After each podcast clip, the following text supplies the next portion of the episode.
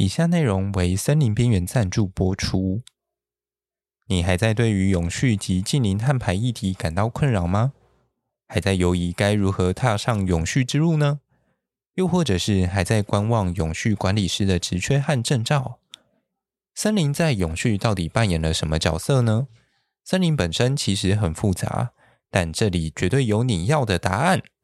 本次活动，森林边缘将邀请到永续顾问业界的第一线人员——企业永续管理师邱奕成。他将以自身在前线征战的经验和专业，为大家简介企业永续管理师在组织中的角色以及具体的任务内容。我们将带你从中解析森林在永续转型风潮当中的角色和定位，并提供森林系对于未来的展望以及一些小建议。所以呢，你就别再犹豫啦！哪有那么多下次可以让你等呢？还不快点击下方资讯栏的链接，上活动通报名。我们在七月十六号晚上七点半到九点半的专题分享会，让我们一起来探讨森林在永续趋势的转型需求以及扮演的角色。森林在永续趋势的转型需求以及扮演的角色哦。那我们这一集节目就准备正式开始喽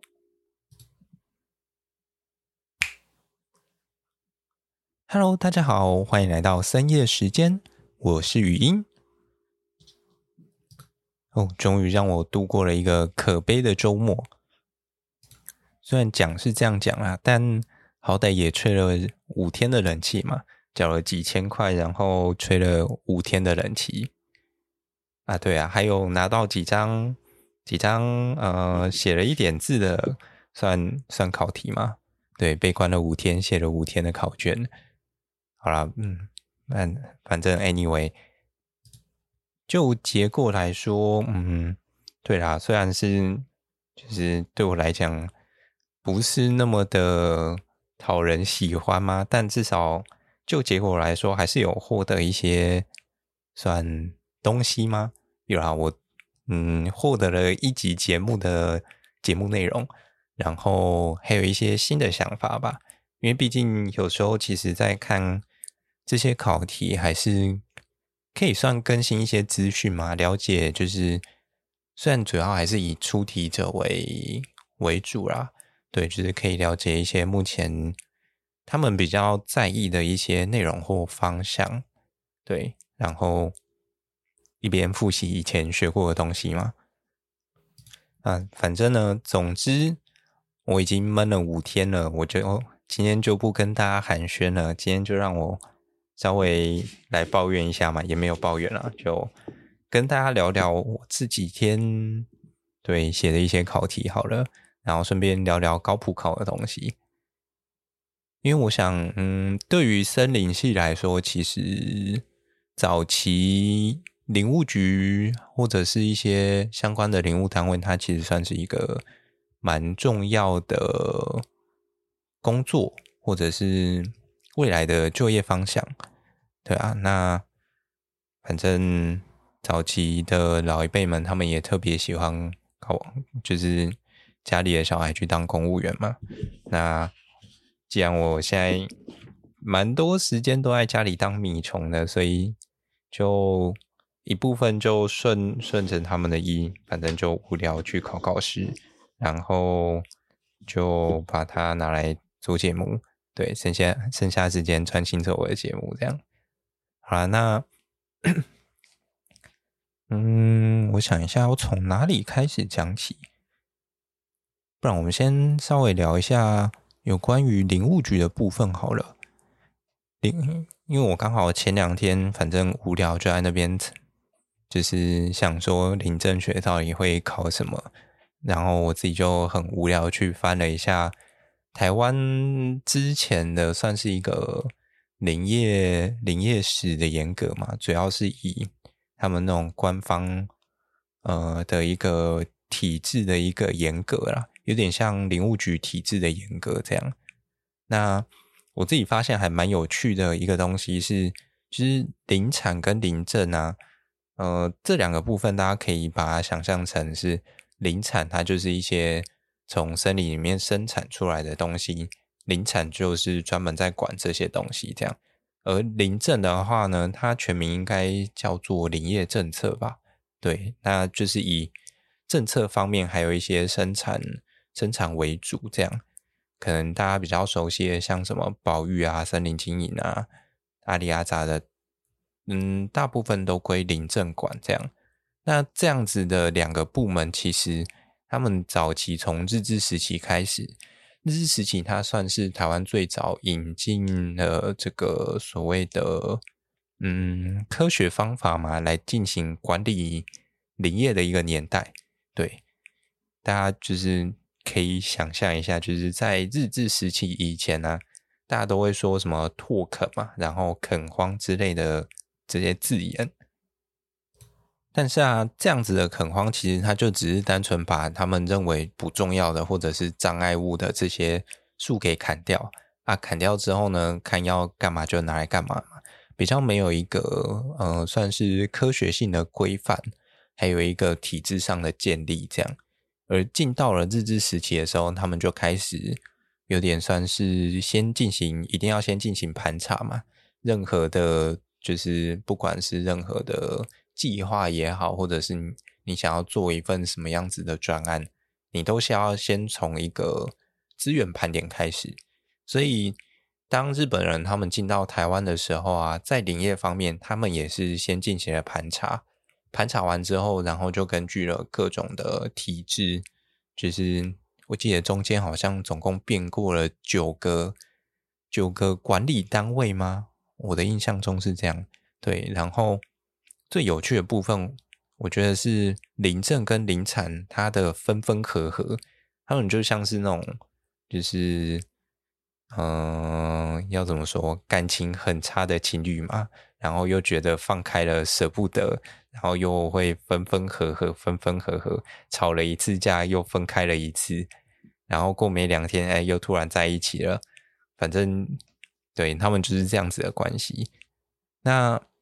到了最后，就是反正他们分合了，总共前后加起来有五次之多，在一个日治时期里面，这算是蛮有趣的，对啊。那到了民国时期的时候，他才统一，那以林政为核心，就是大家目前看到林务局这个样子，对。那我觉得这个算是，嗯。嗯，算是一个蛮有趣的现象嘛。然后在统一之后啊，大家会发现说，哎，因为它以林政为核心，所以啊，你会发现考题里面也是以林政相关的一些科目为主要的一个考试内容。对，嗯，有哪些科目啊？我稍微念一下给大家看一下好了。我要偷翻考卷，不然我记不起来有哪些。除了里面其中一科叫做林产学，林产学它就是我们刚刚讲到的那些林业的一些产品嘛、产物，还有一些相关的技术都归林产在管。那剩下的都是一些林政的课题，包含像是森林经营啊、育林学，然后森林生态学，那还有一个应该是树木学吧？对，主要的一些专业考科是这样哦，还有一个林政学，对。大概是这些。那嗯，除了刚刚讲的这些专业考科以外啊，那还是会考一些像什么国文、英文啊，然后还有法学跟作文这样。对。然后在讲到考科啊，其实前几年都还是一直有在考公文的部分。那公文的部分今年。开始啊，有做一些调整，就是他已经从国文科目里面删除了，所以今年考起来我觉得还蛮爽的，可以不用写公文这种特别无聊的东西。对，然后再来还有一部分是今年也做了一些科目上占比的调整，包含像是英文的比例在高考部分是有调高的。那假如今年有考高普考的朋友，应该就有发现说，普考的英文好像是二十题吧，那高考则占了总共三十题，对，大概是这样啦。那他也有调一些呃分数占比的部分，这个我觉得就就还好，写起来比较没有感觉。然后我还有看到一些新的资料是写说，明年开始啊，就是连一些专业考科上面也会做一些调整，包含像是我们先看普考的部分，普考部分它它的考科在修正之后，那个森林生态学概要，包括保育后面这个刮胡里面的包括保育消失了，我不知道是。开始不注重保育了呢，还是就是反正它已经变成森林生态学很正常的一个部分，所以不需要特别去强调它。对，然后再来是高考的部分。高考部分的话，嗯、呃，从原本的森林生态学、林政学、树木学、育林学、森林经营学跟林产学，从这六科。嗯，缩减成明年只剩下四科，包含了森林生态学、育林学、森林经营跟林产。在林政跟树木学的部分，好像就被拉掉了。但其实有时候我觉得，就是这种科目其实并没有那么绝对嘛。讲白了，他要考其实也是可以考，只要拉到其中一科里面，呃，塞进去考就好了。我觉得只是整体的考试时间算缩短了嘛，就是可以少考四个小时的考试，这样大概是差在这里啊。对，因为其实讲到考科的部分啊，有时候嗯，在写考题，其实大家就会有感觉啊，有一些题目其实它非常的、非常的广泛性嘛，就是拿到什么科目考都非常的适用，对。其实完全就是一个超级大礼包。那这个礼包呢，在这几年最适用的大概就是碳汇相关的议题吧，还有一些国产材的一些政策面的东西。反正现在台湾想要重新发展林业，那政府相关的政策面也好，还有一些执行的方向或策略，其实他们就蛮在意的。对，因为毕竟你之后是要去当他们的仆人嘛，呃，不是，不是他们的仆人，是公民的仆人。对，那进去当这些仆人之后呢，呃，老板既不给你加薪，然后还要压榨你，啊啊，好，这个先不要说。那，嗯，接下来哦，我们先来，我我想说，可以带大家看一下我这几天。考的题目，因为有些题目我觉得真的是有点特别，对啊，从国文开始好了，那我就依序先都会先先念，先看到那个普考的考题，然后再大家看那个高考的考题。对，在普考考题的部分呢，首先第一部分都会是作文的部分。作文部分，它今年就是给了一篇那个张师大前副校长的一个呃，就是一位教授，他写曾经发表了一篇散文，就是他在写景美一对兄弟树。那简单来说呢，就是他列了一小段文章嘛，在描述这两棵兄弟树给他的一些感想。和他的体悟，这样，那最后的题目就是希望说，哎，你可以去根据自己生活周遭的环境所接触，还有自己一些生命情景的体悟啊，然后去写一篇以我深受感动的人生风景为题的一篇作文。好，不知道大家听到这个作文题目作何感想呢？我觉得这个这个题目其实算是好写的，对，我觉得嗯，对，它相对上比较平易近人一点，因为毕竟大家多少都会有一些呃触动人心的一些记忆或画面嘛，对啊，所以我觉得这个还算蛮容易去书写和抒发部分，应该不会到太难，对，然后。选择题的部分，我觉得就还好我，没什么记忆点。对，大概就这样。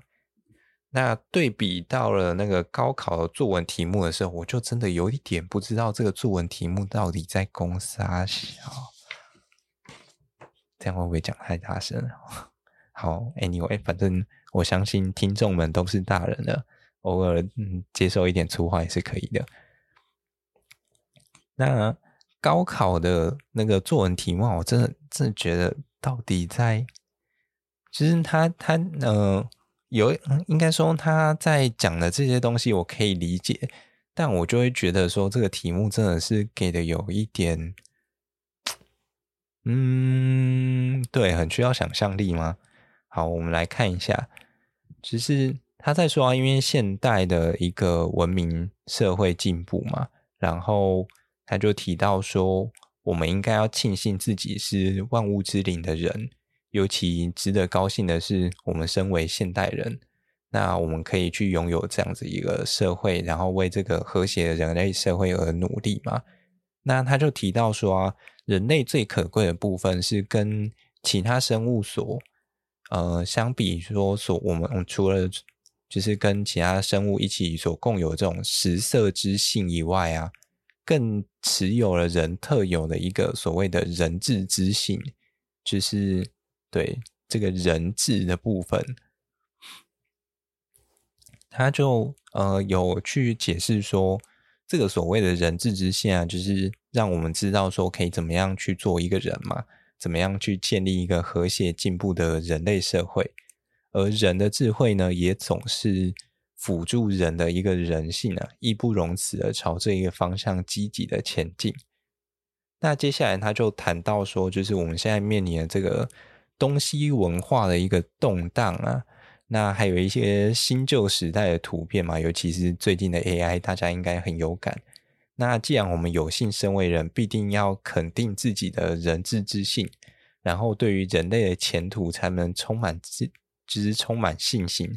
然后我就想说，啊，撒会，就是我的人质之性到底跟人类前途有什么鬼关系？对啊。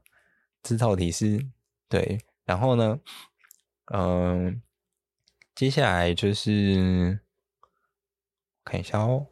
好了，反正他最后就说，呃，呈上说明的意涵还有一个旨趣嘛。那试着以肯定自己、创造生命的价值为题，然后来写一篇作文。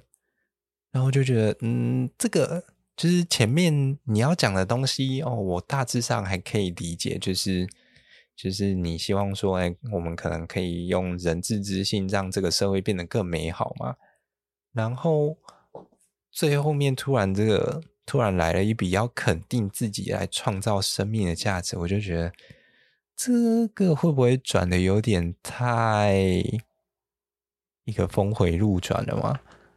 对吧？然后我那时候看到当下，我思索了一阵子，然后我就想说，嗯，好哦。那不然要掰，大家一起来掰。所以呢，我就决定要贯彻我们节目的一个唬烂的初衷，而、不是，是我们认真的初衷。所以我就决定把，就是我在节目上做的事情，然后把它拉进这篇作文来写。首先呢，我就谈到说啊，就是因为现在，嗯，讲到食色之性、啊，其实我自己觉得它跟这种。企业其实就是那种传统企业嘛，以利益为导向的企业的，给我们的感觉比较像，就是他们为了一些比较基础的利益，然后就是有些时候甚至有一些人他会去放弃所谓的一个人治之心，对，那增加整个社会的外部成本嘛，例如说像排放污水啊之类的。听说最近新竹好像有人被抓到了，呃，这个只是有上新闻版面的嘛，啊，其他的可能嗯不好说，或者是太小条了，没有人想报这样。那再来的话，我就觉得说，那种完全的嗯人质之性吗？就是嗯，其实它其实比较算是一个给我的感觉比较像是一种完全的公益。公益导向的一个东西，所以我就把它比喻成，嗯，有点像是那种公益团体。对，那对我来讲，我觉得这两个东西其实它之间是有所谓的平衡的，那就是所谓的社会企业。社会企业这个东西进到台湾其实也是蛮久，我今年应该有十来年喽，应该是今年第十一年吧。我记得是一二年那个时候，就是从社气流开始，就是进到台湾，那社会企业这个东西才开始比较广泛的在台湾被认识到。那我就觉得说，其实社会企业它算是站在一个。食色之性还有人治之性的一个平衡点上面，那基于这样子的一个概念和理由啊，那近年很流行的 ESG，其实某种程度上，他也是要去踏上这种算是人治之性的一个平衡嘛，希望让原本只有单纯利益导向的这些企业，他们可以再多一些社会责任出来。对，开始往人治之性的方向去走，让它走出来，嗯，就是有更多这样子的东西。那在我上大学之后，开始接触森林系的东西，我就觉得说，诶，其实森林它本身就是一个公益性质非常高的一个产业。那我觉得只要把整个森林产业顾得好，它其实。它的人治之性就非常够了，所以呢，我就想说，诶，那其实，其实我以前就觉得说，森林它其实可以，就是把它做成一个非常社会企业的东西。对，那到后来我也是，就是以这个方向为目标嘛，那去开始画我整个对于森林系的蓝图。所以在整个作文的中间，我就开始在阐释说：“哎，森林系，哎，不是森林系，是森林产业，它的涵盖范围。因为其实像大家有在听节目的，大概就会知道说，哎，森林它其实接触的范围非常的广泛。那不管是你的食衣住行，原则上都有机会遇到，而且充斥在我们的生活当中。再来呢，嗯、呃。”讲完森林的涵涵盖范围之后啊，也稍微提了一下它对于整个社会公益性的部分嘛。因为除了赚钱以外，呃，公益也是很重要的嘛，这样才有办法去陈述我需要的人质之性。再来呢，借由这一块啊，嗯、怎么去创造就是呃自己肯定的一个部分呢？我觉得像节目，其实它就算是算是嗯，这这份蓝图的算是第一块吗？也许也算第二块也说不定。反正第一块第一块是先完成学业，拿到呃，不能说它是废纸的那张那两张纸。对，那接下来拿到这些纸之后呢，它其实只是完成了初阶课程。那进阶课程就开始。要开始迈向这整个企业圈，对，所以呢，总结来说，呃，就是我现在在做的东西，它其实就是一个食色之性还有人质之性的一个平衡的展现，然后它同时也是一个自我肯定跟创造价值、生命价值的一个存在。这样，好啦，这边作文大概就这样写。呃，希望我有有朝一日够无聊的时候，可能说不定哪天会把它重现出来，那贴在我的板上，可以让大家一起有目共睹。好，那国文的部分大概就这样啦。再来法学跟英文，呃，法学跟英文，嗯、因为我没什么在看法学的部分，所以原则上就是凭着感觉走，跟着感觉走。然后这两科就这样考完了。好。接下来进入专业科目的部分。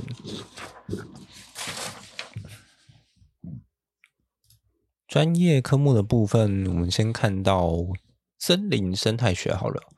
森林生态学在普考的地方，第一大题考了名词解释。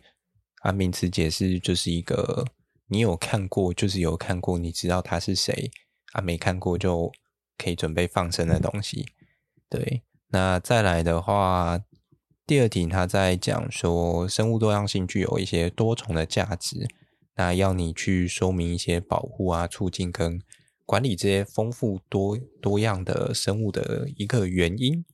那这一题其实，嗯，就对，没有到很难写，就是因为我们一般理论上都会去讲说，森林生物多样性，哎，应该说，当一个生态系里面的生物多样性越高的时候，它承受一些风险的能力就会越强。大家可以去想象说。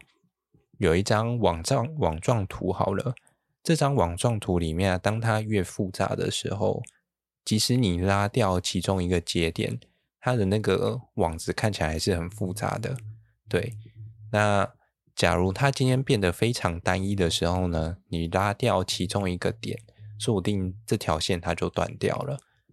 那，嗯，生物多样性的一个概念差不多就是这样。当你这张网越复杂的时候，它去承受这样子的一个风险的能力就会越高。好，再来第三题，依据族群生态学的观点啊，在适当环境以及资源丰富时，啊，不啦不啦不啦不啦不啦不啦不啦啦。哦，这一题就是在考数学模型的部分，就是他在说生物族群的成长，它会依循一些数学模型来发展。那这种东西就是有时候，这你有看过，你有印象那种模型长怎样，就是有啊，没有就就就去了。对，那你你想掰也不一定掰得出来。那最后一题则是在谈有关于水分的部分，水分的有效水跟无效水。我印象中有效水它其实就是一个可以被植物拿来利用的水啦，大概是这样子的一个概念。就是有时候，嗯。去看这些高普考的考题，你就会知道说，其实我自己会觉得说，有一些题目其实它的，嗯，应该说我会比较喜欢那种，呃，你有办法去思考和发挥的一些题目啊，而不是一些比较死的类型的题目，例如说像单纯的名词解释。或者是哎，直接拉一些数学模型出来，然后叫你把那个模型弄出来，然后解释它是干嘛的。这样我觉得相对上比较无聊一点。那它就是一个，就是一个要筛选公务员的一个考试嘛。对，大家懂的。对，它就是比较死板的东西。虽然我不否认有一些东西它其实蛮基础的啦，但我会觉得，嗯。反正当这个社会越发展之后，你的脑袋装了这些知识，有时候其实也不一定那么有用，对啊，反而是要会去运用这些资讯去思考和分析比较重要啊，对啊，这是我自己的看法。好，再来看到高考的部分，高考的哦，今年高考生态学难得要大家带电子计算器出来用啊。因为它第一题就考了 Shannon's diversity，就是生物多样性的部分。那生物多样性就是嗯，算是一个蛮重要的一个重点之一。对，那所以它今年的高普考两边都有考，只是用不太一样的嗯，算是考题方式出来嘛。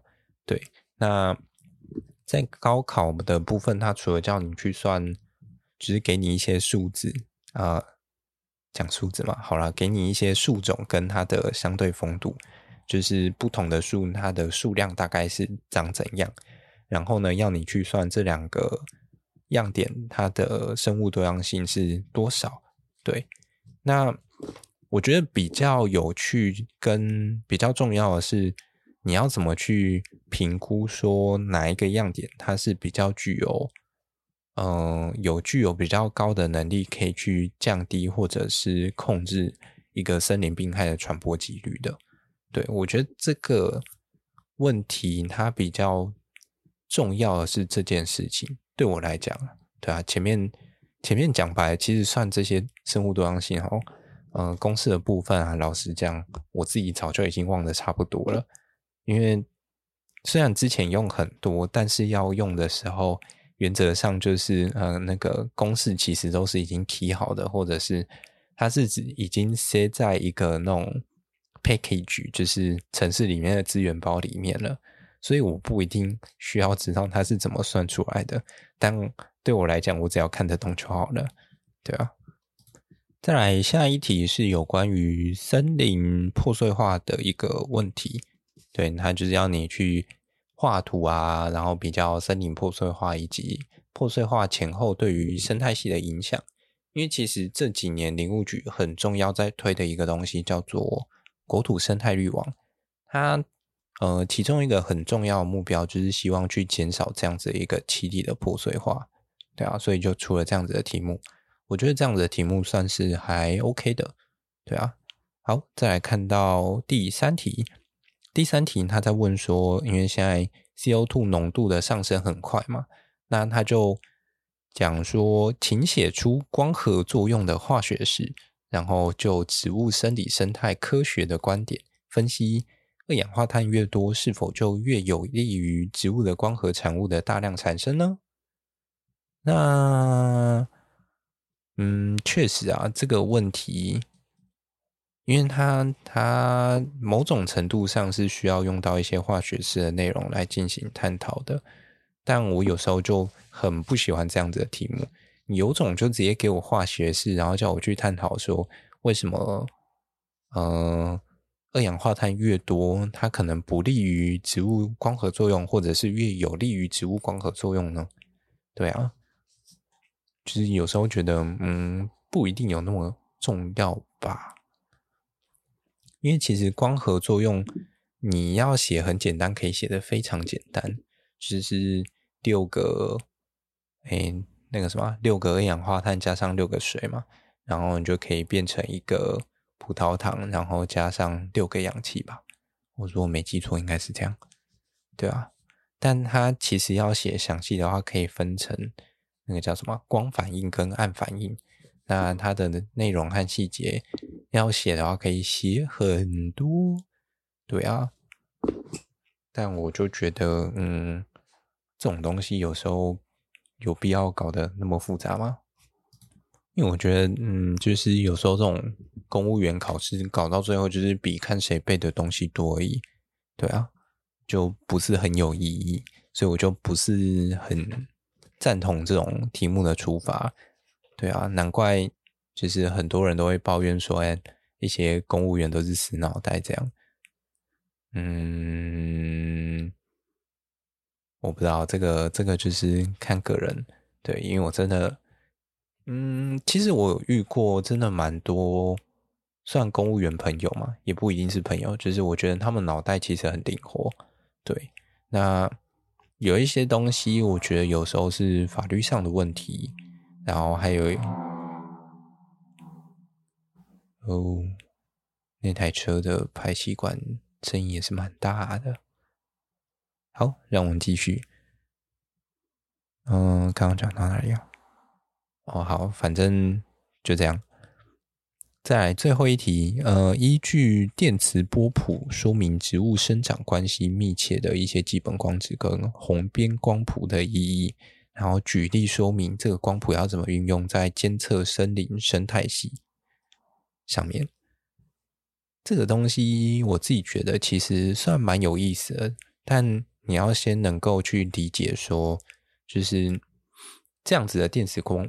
电电磁波谱它到底在干嘛？然后植物平常是怎么去运用这些光谱的？对，算是一个蛮有意思的题目啦。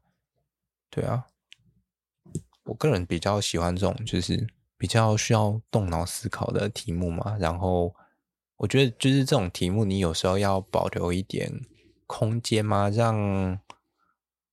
就是让我们可以去发挥跟想象，对啊。好，再来看到育林学，育林学的部分，我看一下哦。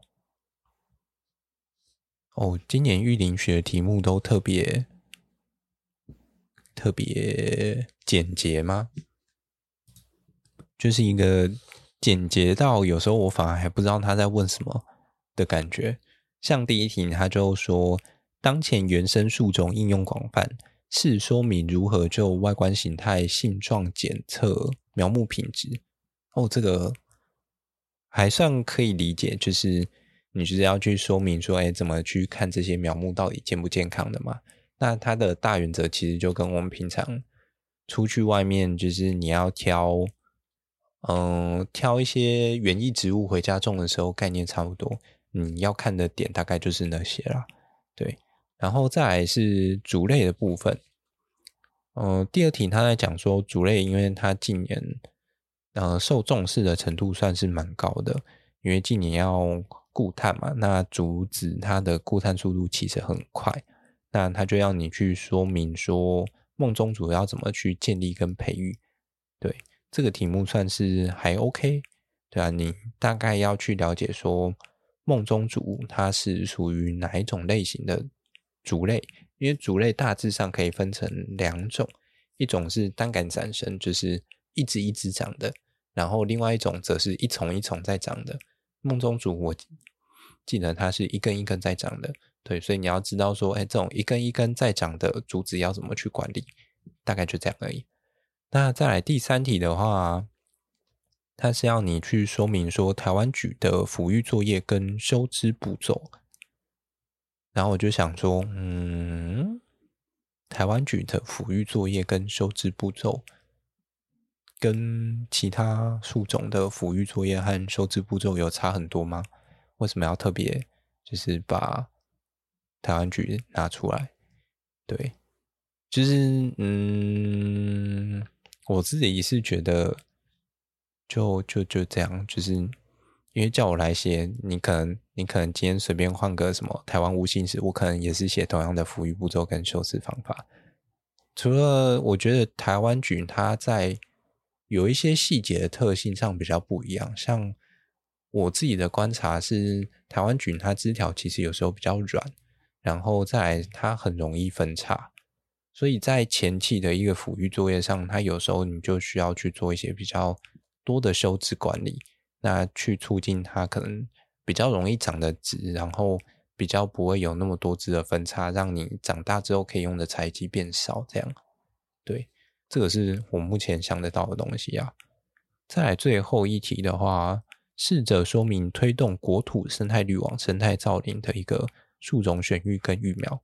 这个就是有点像政策题型了，就是根据近年的政策，像我们刚刚也讲到那个那个叫什么“栖地破碎化”嘛，其实它也跟生态绿网有关系。那这边它则是着重在生态造林部分。生态造林的话，它其实就是一个根据，嗯，讲白就是你要去依照一个生态系的模式去把树种出来。那它有几个比较重要的要点，例如说你可能要尽量挑这里原本就有的植物啊，然后你可能要像热带雨林那样，它不是分了很多个层级嘛？就是从嗯最高四十哎。四十几公尺吗？还是四百公尺？有这么多吗？忘记了，应该是一百多公尺吧。对，反正就是那种从突出树啊，然后上层的树木、中层的树木、下层的树木，到你的地表的一些植物，还有附生的植物，就是你要依照各个这种附层林的概念去挑你所需要的一个树种。那同时在育苗上的话，我们都会尽量要求说，我们要在当地种当地的植物嘛，那它比较可以适应这里的环境，差不多就这样。好，再来看到高考的题目。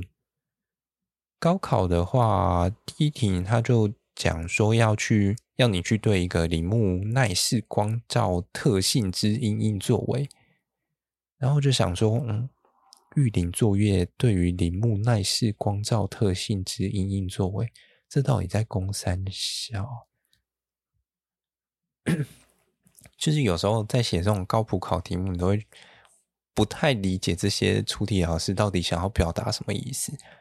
这个讲白话，你是指说，就是我在育林作业的时候啊，就是因为我们呃，节目里面其实有提到阳性植物跟耐阴性植物嘛，那所以这也是就要我依据阳性植物跟耐阴性植物去做一些育林上面的一些不同的措施。例如说，耐阴性植物我可能就要帮它遮一点阳光，那阳性植物就帮它弄出多一点光照，让它生长的比较好，这样子吗？到底对吧？有时候我就觉得，嗯，这个题目。真的是有时候会，嗯，需要蛮多想象力才能写出一些答案来。然后再第二题的话，它就是要你去说明说培育大量扦插苗木的一个作业流程，要把它写出来。那这个就是对，靠个人想象力喽。在第三题，请说明修枝与疏伐作业对于林木之形质及产量的一个关系。这种题目其实很容易出现在育林经营学，其实也蛮容易出现的。对，简单来说，就是要你去说明你要怎么去，嗯，生产出通子圆满的木材嘛。其实也不一定啊。嗯，我自己的观点是，其实修枝和书法它。讲白就只是去控制植物的生长而已。那至于要让植物长成什么样子，就是有这些方法来操作，那去得到我们想要的形状的木材。对，大概是这样。因为其实大家可以把它想象成说，修枝我去修掉它的枝条，那枝条上面的叶片其实是它制造养分的一个来源。那我把这些生产工厂砍掉之后呢，那这个就是这整棵树它的一个有点像燃料来源就少了一个，它就没办法长得那么快嘛，大概就是这样。而书法的话，你砍掉这棵树，周遭的那些树它就多了一点阳光可以吸收，那它就可以长得快一点。差不多就这样。最后一题的话，他请你去说明植树造林可以协助达成哪些。SDGs 的发展目标，这个就是算是国际议题啦。这个议题其实也算讲了好几年了嘛，对啊。那我觉得这个算是算是近年的基基本盘啦，就是你要对碳汇啊、永续啊，还有 SDGs 这几个题目稍微比较有接触一点。对，那因为反正每个。不同的科目都可以拿出来拉一下，对啊。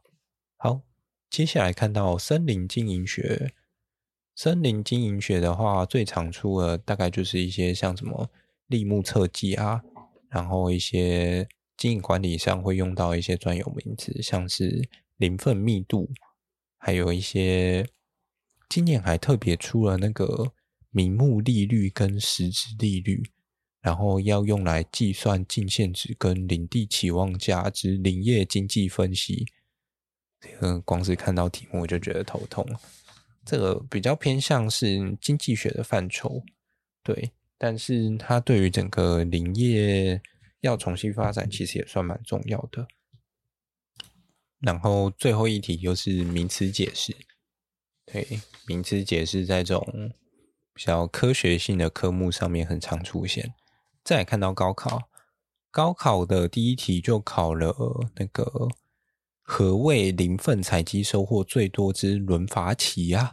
轮伐期又来了。那这个部分其实它的一个很重要的点是要我们去陈述说，我们到底怎么去判断这棵树它什么时候可以砍这件事情？这算是我们在经营学上面很重要的一个目标。因为你树种了就是要砍嘛，但是你要怎么去判断砍它的那个时机？大概就是第一题他要问的东西。后面其实还有一些内容啊，但我就把它省略掉了。再来第二题是保安林，保安林的一些经营管理目的啊，还有一些它的准则跟种类有哪些？这个其实就蛮常出现的嘛，不管在哪个。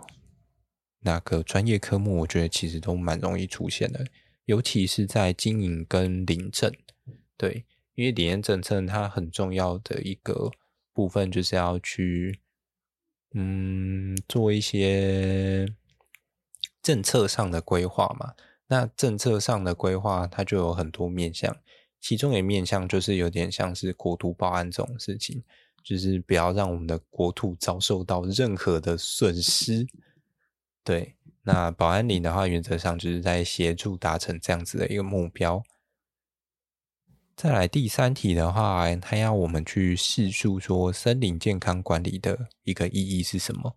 再来，呃，试着去区别一些有关于森林健康监测计划的一些内容和方式啊，这个东西我觉得算是比较少少，我自己比较少碰的东西。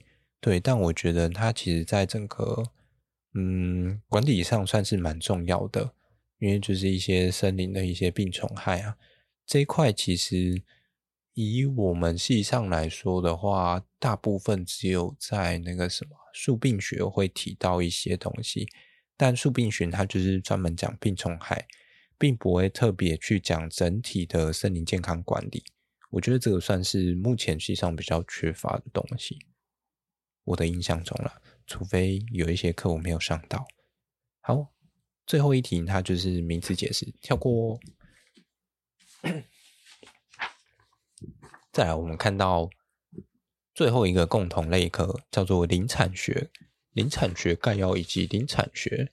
那林产学的话，不外乎就要出来提倡一下那个自然碳汇啊，政府要怎么推动，还有它的一些重要政策嘛。有没有？这里就出来了。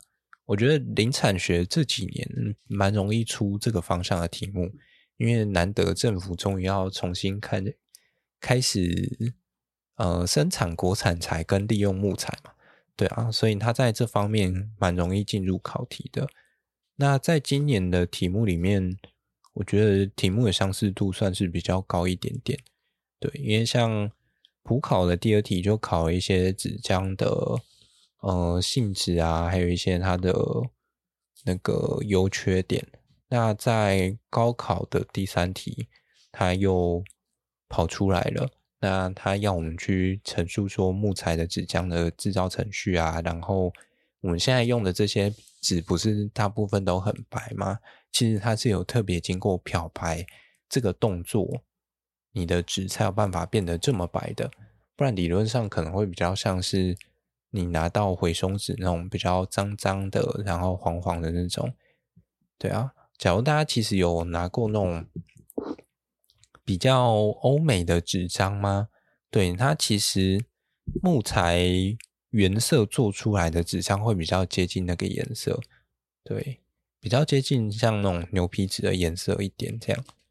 再来第三题的话，它就是要去讲有关于涂料和涂装的部分。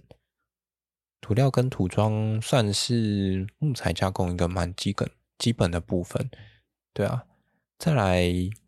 第四题，第四题的话，则是提到木材防腐的东西，对，这个也算是蛮基本的。而高考的第一题，同样的跟普考，我觉得概念上差不多。他就是要去嗯、呃、振兴台湾的林产业嘛，那同样也是要我们协助国产材永续经营利用的一个策略。